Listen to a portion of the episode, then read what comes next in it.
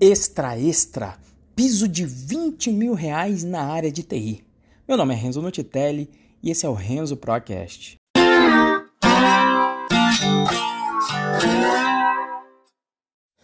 Então, nesse episódio eu vou mencionar o caso da revista Exame, onde na capa dela mencionava o mercado de TI como um mercado de pessoas novas que ganham muito e escolhem onde vão trabalhar, né? altos salários. Essa afirmativa aí da, da imprensa, na, no caso aí da revista Exame, deixou a TI aí empolvorosa e criou vários memes. Tá? Eu, eu, na realidade, eu não li o artigo, não me preocupei em ler, porque até o, a, a informação acabou chegando em mim justamente pela comunidade, né? Inclusive dentro do próprio do próprio, do próprio grupo fechado do, do curso Python Pro, a galera postou lá e foi e foi assim tema de bastante discussão. Então, o que eu gostaria de fazer aqui neste episódio é falar um pouco sobre o mito versus a realidade aí da, da área de TI inspirado nesse caso aí, tá? Mas antes de chegar nesse ponto de falar sobre o mito e a realidade, eu gostaria de fazer aqui uma, uma observação. Né? A primeira coisa é que a turma de TI, eu não diria só de TI, eu diria até as pessoas mais técnicas, e aí tendo como base o meu background de engenharia e da minha turma de engenharia, é que a turma técnica, né, ela costuma fazer uma análise da realidade do ponto de vista técnico, né, e aí você vê que gente de TI ou técnico vendo filme às vezes é até chato, né, vai ver um filme de super-herói e aí, sei lá, acontece uma explosão no espaço. Vamos, vamos, vamos até trazer aí a área de Jornada das Estrelas, né? Explode a nave no espaço e tem aquele barulho, aí o cara tá lá, putz, mas no espaço não vai ter barulho. Né? E, e aí fica fazendo essa análise com a realidade, né? Quer dizer, você tá vendo. Você tá vendo um filme onde tem um alienígena verde que controla as coisas com a mente. Não que isso de repente não possa existir, mas digamos, face à nossa realidade um troço que não existe, e aí você está fazendo uma análise de que faz barulho, não faz barulho uma explosão no espaço. Né? Então, é uma característica das pessoas técnicas é ancorar né, a, a, tudo em torno da realidade que eles conhecem. Né? E aí, às vezes, não conseguem com isso, fica com a visão um pouco, um pouco limitada para entender as coisas, às vezes, de um, de um espectro mais amplo. Né? Então, o que, que é o seguinte? A revista Exame colocou um título chamativo no episódio. Isso é claro. E, e é clara a razão também por que, que ela fez isso. Por quê? Porque hoje em dia, nesse mundo de informação que a gente tem, o objetivo de um, de uma, de um headline, de um título na mídia, não é falar sobre a realidade, mas chamar sua atenção, porque você está sendo bombardeado constantemente nessa era de informação com um monte de coisa. Então, se ele colocasse lá, olha, carreira de TI, estude arduamente por algum tempo, não vou aqui determinar o tempo em si, depois eu falo sobre isso, e aí depois desse trabalho árduo você pode ter uma carreira de sucesso. Isso aí não vai chamar atenção para nada. Né? Observe, é, é, fica aqui até um, um, um desafio, tá? Eu vou colocar os links no final de como você participar da comunidade. Eu gostaria de saber quem entrou aqui nesse episódio de agora por conta do título que eu coloquei. Né? E eu coloquei de propósito para justamente né, o clickbait, extra extra, piso salarial de 20 mil reais na área de TI. Por quê? Porque eu sei que vai chamar a gente que vai ficar curiosa e falar, não, calma aí, como é que 20 mil reais? E vai chamar também o, o técnico, o, o, técnico, apesar de tudo, e ele falar, ah, não, peraí, esse Renzo, ah, esse Renzo vai contar mentira, vai falar que quem, quem, quem é inicial já tá agora piso de 20k. Ah, não, eu vou lá para desmentir. E aí depois ele compartilha. Mesmo que seja compartilhando, fazendo piada, você está fazendo propaganda. Então você está fazendo propaganda. A empresa, a, a, no caso a revista Exame, atingiu o objetivo. Que era o quê? As pessoas irem ler a matéria, irem comprar a revista. Né? Então o objetivo não é, não é estar atento com a realidade, o objetivo é chamar atenção. E nessa realidade de chamar atenção, a revista cumpriu o objetivo. Tanto é que eu, sem procurar, eu não procuro, chegou lá no próprio grupo do Python Pro, gerou uma baita discussão e eu não duvido que uma porrada de gente foi ler o artigo por inteiro. Né? E aí, às vezes, até sabendo da realidade, eu falei, ah, não vou nem lá ver, porque eu imagino que está escrito. E aí, depois, vocês podem até me corrigir se eu falar aqui alguma besteira sobre o que estava escrito. Né? É, então, tem que tomar cuidado né, para a sua verdade, a sua verdade não é a realidade. Né? E eu passo isso também, obviamente, com os meus anúncios. Eu agora a gente tem anunciado aí, o Python Pro tem anunciado, e eu acabo tendo que ser o garoto propaganda porque eu sou a cara do Python Pro hoje, é, sabe? Curso de programação em quatro semanas. Aí eu tô cansado de lá, o cara de TI. Ah, mas você está mentindo, você está falando que um programador em quatro semanas e isso é impossível. Aí ele coloca embaixo, porque é impossível aprender matemática computacional em quatro semanas. Porra! Quem disse que ser programador é saber matemática computacional, filho? É, é, às vezes o cara vai lá, que, o cara que vai lá, que aprende WordPress, que coloca um plugin, que sabe configurar aquilo tudo, né, e às vezes faz um scriptzinho para programar. Ele programa ou não programa? Ele resolve problema de programação ou, ou não resolve? Né? Se você aprender a lógica básica de programação, você aprende a escrever uma função que resolve um problema simples, e aí eu, eu tenho um vídeo que eu faço lá o cálculo de, de juros simples, cálculo de financiamento utilizando programação. Você não precisa muito, você precisa saber a matemática do dia a dia que você aprendeu no ensino fundamental para isso. E depois só aprender o básico da sintaxe. Se você resolver esse problema e conseguir calcular a taxa de financiamento efetiva do teu financiamento, isso é programar ou não é? Você é um programador ou não é? Né? Então, às vezes, a galera de TI quer cagar regra porque que, o que, que é programador ou o que não é. E aí o pior, a pessoa caga a regra com a definição de programador dela e aí ainda vai impingindo outros. Não, você está mentindo porque, de acordo com a minha definição de programador, você está mentindo. Isso sem entrar no curso, sem fazer, sem ver os resultados de quem está lá dentro, mas tudo bem, não tem problema. Por quê? Porque o hater também traz audiência, né? Quando ele fala isso, a galera vai falar: ah, eu vou lá ver o que esse mentiroso está falando. Vai ter gente que vai fazer isso e não tem problema, porque esse também não é o meu público-alvo. Então continuem, haters, por favor, continuem fazendo isso. Por quê? Porque aí a pessoa que não conhece vê, entra lá no curso gratuito, tira suas próprias conclusões e muitos do, dos que acreditam, e depois eu vou mencionar alguns casos, acabam conseguindo a sua vaga no mercado aí com muito menos tempo do que fazer a tal da faculdade de ciência da computação, onde você saberá, é, saberá o conceito de matemática computacional. E potencialmente esse cara daqui a. Na hora que essa pessoa estiver se formando há quatro anos, normalmente essa pessoa que está aqui já vai estar tá ganhando um salário muito maior. E aí pode escolher fazer uma faculdade depois, para se tornar o que essa pessoa definiu como programador, mas vai estar tá botando dinheiro no bolso, tá?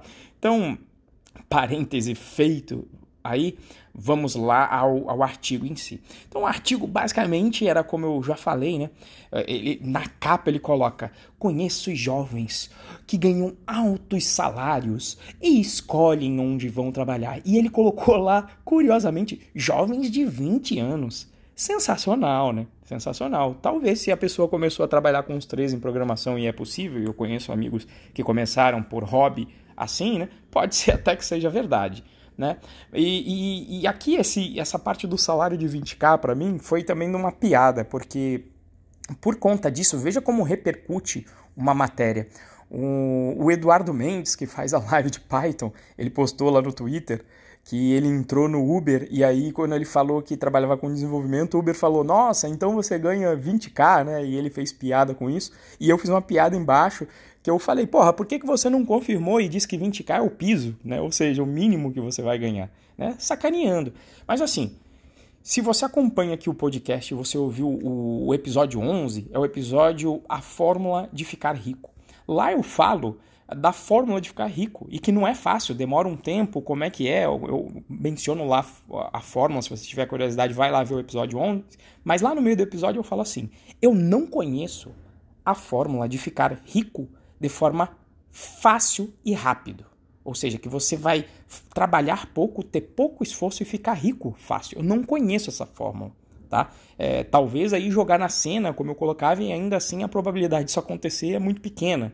Né? Então, ou seja, essas oportunidades de ficar rico sem com pouco esforço e rápido, elas costumam ser, para não dizer inexistentes, elas têm uma probabilidade ínfima de acontecer. E aí, eu, eu lá eu brinquei que eu falei, toda vez que, eu, que alguém me oferece uma oportunidade rápida e fácil de ficar rico, eu, na realidade, pergunto, onde que está o, onde que tá o, o asterisco aí? Onde é que vão me roubar? Onde é que está que, que tá a, a, parte que eu vou ter que me esforçar na realidade para alcançar esses objetivos. Né? Então, você tem que ficar de olho. Né? É igual. É, é, igual, é assim que às vezes até o pessoal cai em, em, golpe na internet, né? Olha, você ganhou, ou até pelo celular, né? Aqueles SMS que os presidiários estavam mandando. Clique aqui, você acabou de ganhar um carro na promoção, né? Passe aqui o seu CPF o seu número de cartão de crédito, que aí a gente vai poder validar os seus dados e você vai ganhar o prêmio. Eu falo, porra, como é que a pessoa cai nisso, porra? É a oportunidade de ficar rico fácil, isso aí, você, enfim, é difícil, é difícil. Em geral, é golpe, tá?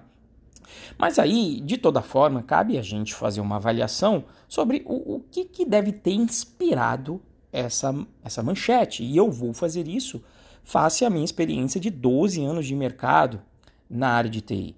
Então é o seguinte: a realidade é que o mercado de TI é um mercado excelente. Excelente. Estamos em um momento em que existem várias oportunidades em aberto e pouca gente para preencher essas vagas. Então é lei da oferta, da oferta e, e procura, né? Tem muita oferta de vaga, pouca gente. O que, que acontece? Isso inflaciona os, e aumenta os salários. Isso é um fato. Se você olhar a média salarial nacional e, e, pegar apenas o grupo de TI, com certeza o grupo de TI vai estar tá aí nas cabeças.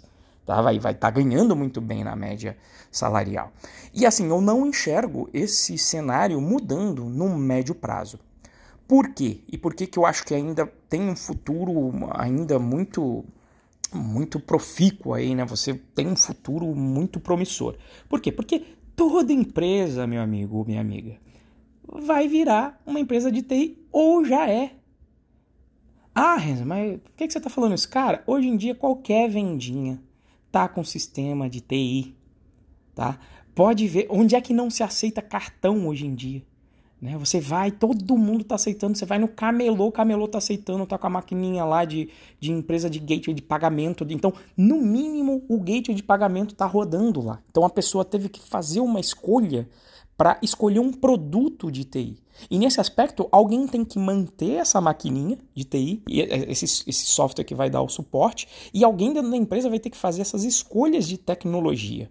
Né? E quanto mais complexa a operação da empresa, mais essa pessoa é importante para fazer essas escolhas de TI. E, e eu estou falando escolhas porque é, é, escolher se, se vai comprar o software, se vai adquirir algo que já existe no mercado, no modelo de SaaS, no modelo de compra, no modelo qualquer que seja, ou até se ela vai desenvolver internamente. E alguém no, no fim do dia vai ter que desenvolver.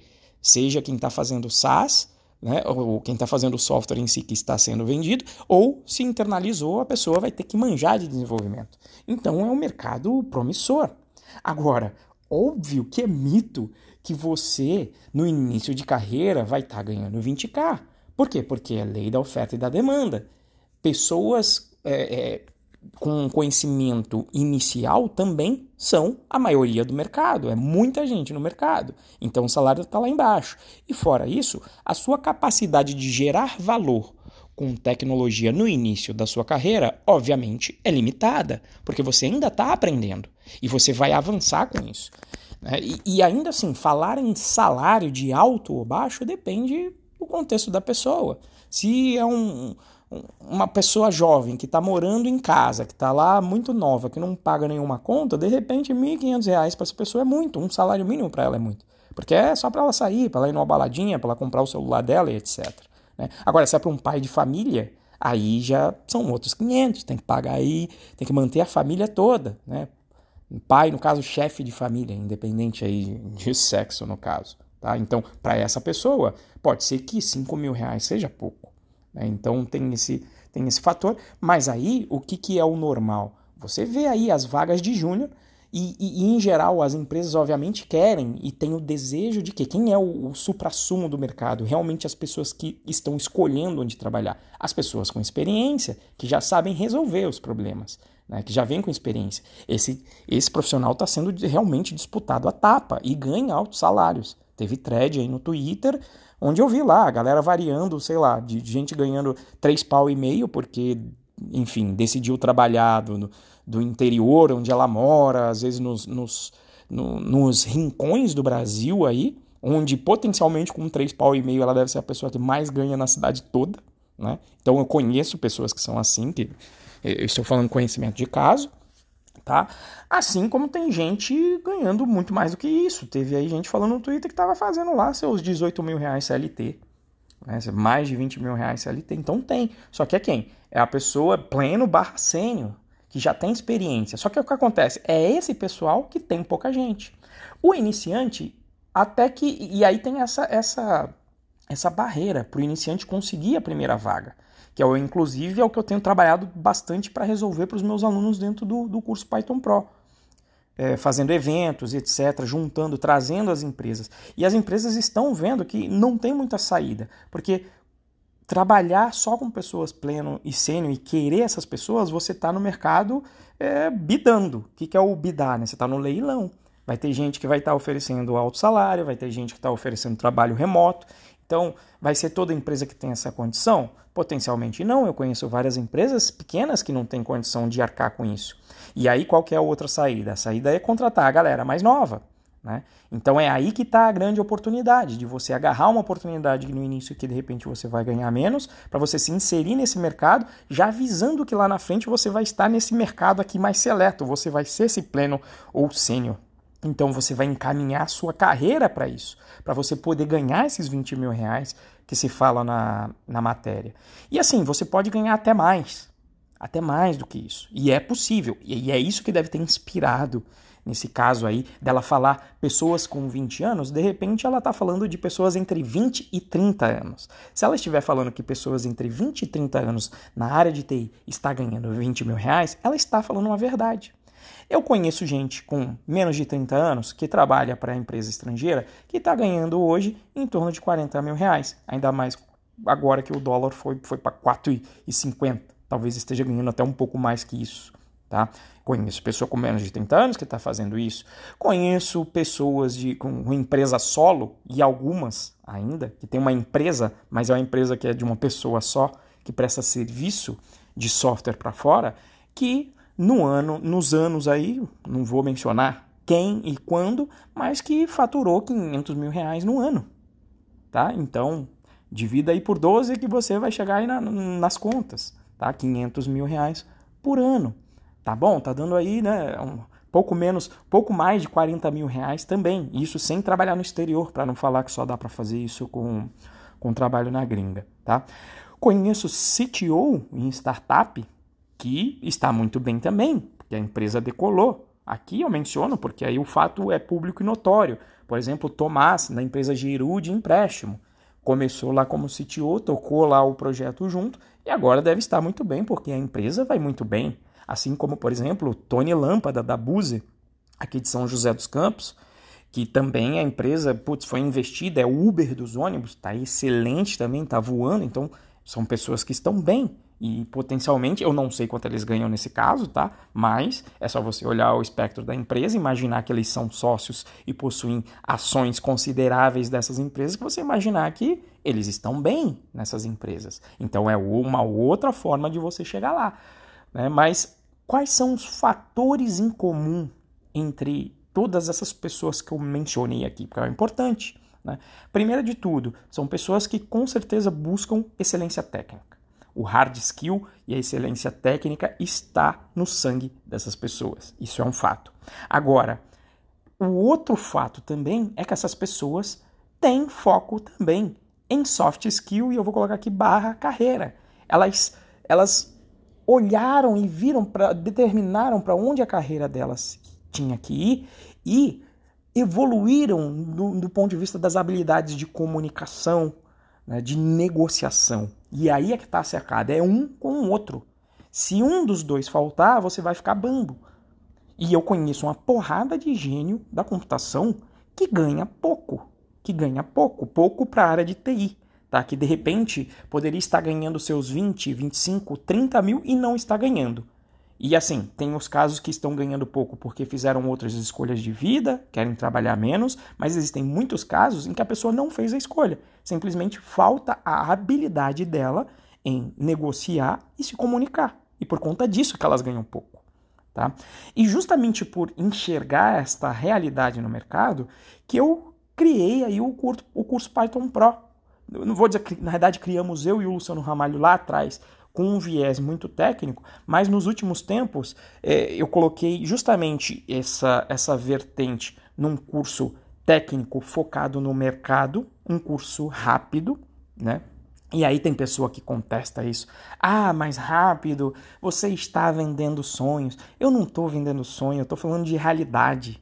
Tá? Por quê? Porque eu tô vendo, eu já vi antropólogo virar desenvolvedor em sete meses. Eu já vi filósofo virar programador em dois anos. E, e, e quando a gente está comparando isso com um horizonte de uma faculdade que vai durar quatro, cinco anos, sete meses é pouco tempo, com investimento muito menor. Então, foco em excelência técnica e velocidade focada no mercado. Ah, mas não vai saber matemática computacional. Não, mas vai estar tá com dinheiro no bolso. E aí, quando ele tiver com dinheiro no bolso, se ele achar que falta o conceito da matemática computacional para entregar o valor que ele tem que entregar, ele pode fazer a faculdade de uma maneira muito mais consciente com a pessoa nova que simplesmente escolheu por escolher, porque leu a, a, a porcaria da matéria na exame e achou que ia ganhar muito com pouco esforço. Aí vai lá na faculdade, dorme em todas as aulas, não aprende direito, não sabe gerar valor. Né? Só que também a gente tem feito muita coisa na vertente de soft skill onde justamente eu faço um evento de que a gente chama de testando o mercado, que é justamente a filosofia que a gente fala, olha, você tem que testar o mercado, você tem que aplicar para várias vagas para você conseguir o seu primeiro emprego. Né? A brincadeira que a gente diz lá, são, são 49 nãos para você conseguir um sim, e, e, você só precisa de um sim. Né? Então, para a pessoa não desanimar enquanto ela não conseguir a primeira vaga, e depois que ela consegue, para ela continuar testando o mercado para saber quanto ela vale, para negociar salário, para negociar melhores condições, para saber o quanto está valendo. Né? Então, é, é, são esses dois pilares que a gente trabalha aí no curso, então. Né? É, esse, esse, essa parte da excelência técnica aliado ao soft skill, alinhado também com a formação dessa comunidade baseado nesses dois valores. E as pessoas se ajudando, e é por isso que elas conseguem resultados muito mais rápidos aí do que do que você ir para a faculdade. Agora, óbvio que eu, eu não vendo e eu não fiz, nunca fiz nenhum anúncio, nem vou fazer, que a pessoa vai virar um profissional em quatro semanas. Não, mano, não vai estar empregada em quatro semanas, com certeza não. Mas assim, ela vai estar empregada em muito menos tempo do que na faculdade. São sete meses, dois anos, depende muito do, do da disponibilidade da disciplina da pessoa em estudar. Tá certo? Mas enfim, é, fazendo aqui um, fazendo a nossa conclusão depois dessa matéria da revista Exame de toda a sua da, da sua repercussão, né? Se você acha que vai para TI e vai ficar rico com pouco ou sem nenhum esforço só por conta de ter decidido entrar na área, você não está sendo um pró, não está sendo um profissional.